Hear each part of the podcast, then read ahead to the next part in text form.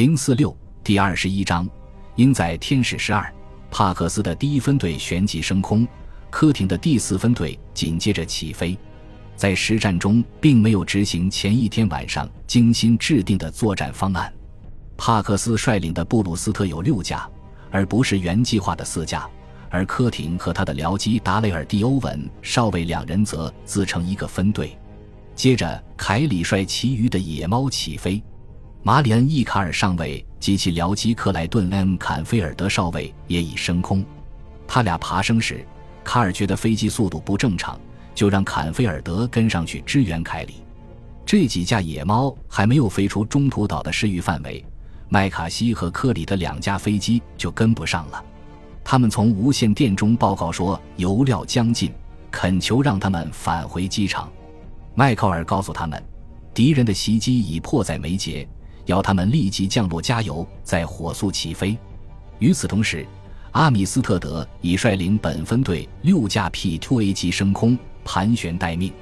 这时，从对日机进行有效跟踪的雷达上，情况已看得很清楚。正如凯姆斯回忆所说：“就我们的雷达设备而言，敌人进攻的方式是最简单的。他们飞得很高，大约在十一至十二千英尺，所以。”沙岛的大型雷达很容易捕捉到他们，敌机成一批直逼目标而来。于是中途岛命令阿米斯特德和亨尼西转向三百二十度，这样他们就能够助同伴一臂之力。凯里的三架野猫最先与日机遭遇，凯里飞得较高，而且目光敏锐，先发现了敌人。六点十二分，他抓起爆话机喊道：“发现目标，应在天使十二。”这是在告诉中途岛场站以及其他美国飞行员，他在十二千英尺高空发现了轰炸机。这批日机可能是飞龙号和苍龙号的高空轰炸机。当初从母舰上起飞时共十八架，但其中一架因发动机中途出了故障，被迫返航了。据南云说。六点十六分，这批飞机在距离中途岛大约四十海里处遭到敌 F-4F 长达十五分钟的拦截。凯里发现，敌战斗机并不像人们所料想的那样在机群前为轰炸机开路，而是飞得比轰炸机稍后略偏高。这就是凯里得以迅速向轰炸机发起攻击，而不至于被零式机追上。他驾着野猫一个平稳的横滚。呼啸着俯冲下来，以增加速度。他在瞄准距中牢牢地抓住一架领队机，飞机的挡风玻璃被子弹打裂，但他全然不顾，继续攻击，亲眼看着敌机在自己前面爆炸。凯里迅速拉出 V 型，直冲向上，一个外侧滑机转弯，向飞机编队的后部飞去。他再次高速飞回时，飞机被一架敌轰炸机尾部机枪击中。钢铁碎片飞进了他的双腿，坎菲尔德一路随着凯里，他全力对付敌第二队的第三号机，直到它爆炸并起火坠落。在发起攻击的过程中，他发现几架日本战斗机从左侧城一路向他俯冲过来。为甩掉这些零式机，他飞向大约五海里外的一朵大云彩，绕着它飞了一圈后，他回头一看。只见一架日本轰炸机拖着长长的黑烟，燃烧着坠向海面。敌战斗机已经看不见了，于是他追上了正在歪歪倒倒向中途岛大致方向上飞行的凯里。凯里双腿负伤，疼痛钻心，无法正常踩方向舵。坎菲尔德担负起领队的责任，引导他的上级一路借助云层的掩护返航。凯里两腿血肉模糊，疼痛难忍。有两次几乎昏厥过去，但他以坚韧的毅力继续向前飞。坎菲尔德率先降落，他的起落架在降落时摔坏了。飞机刚停止滑行，他就跳了出来，刚好在日本人空袭前跳进了堑壕掩体。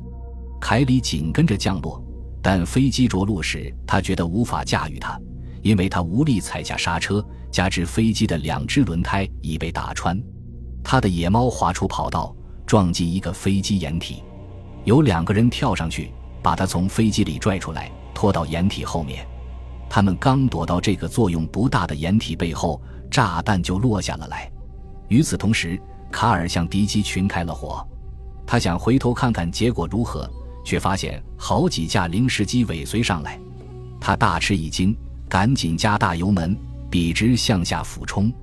日机追到三千英尺高度就不再追了，显然是担心如不能及时恢复水平飞行，就有坠入大海的危险。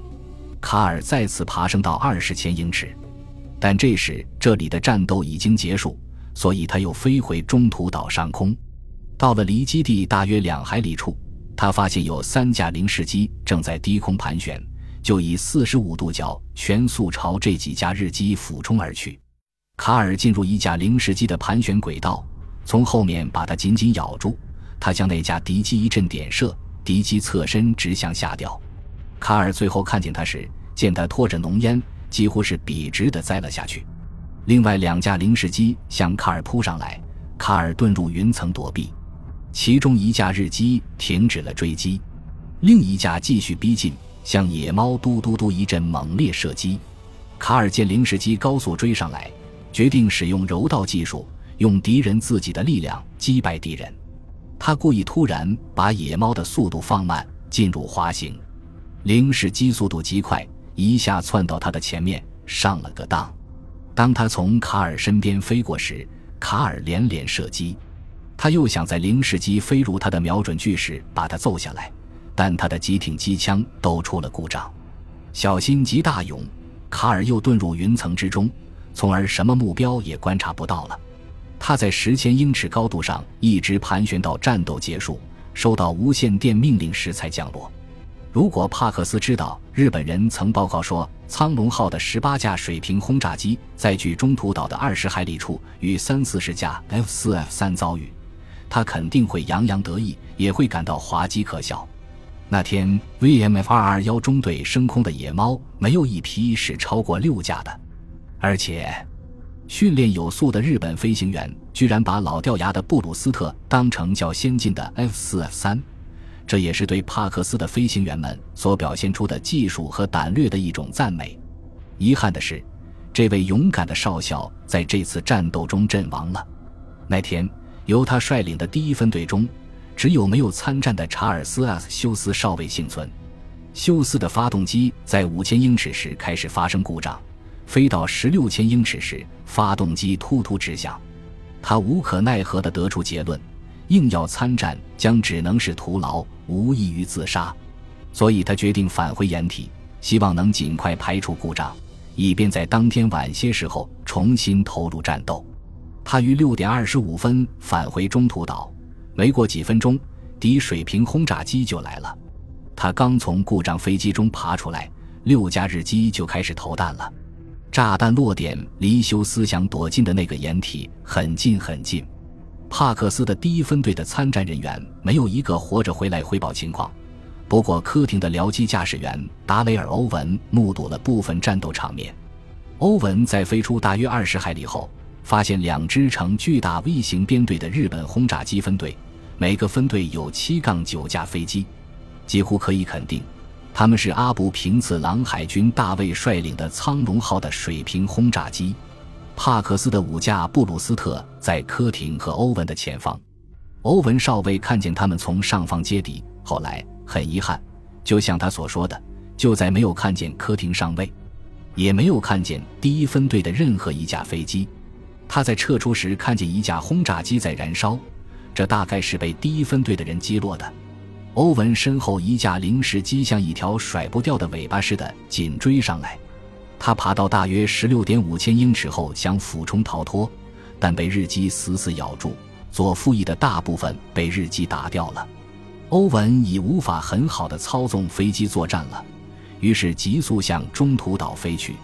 一路上，那架日机穷追不舍，接着又来了一架助战的，他们频频向欧文发起攻击。每次从他身边飞过之后，就急速从计策转弯，准备再度攻击。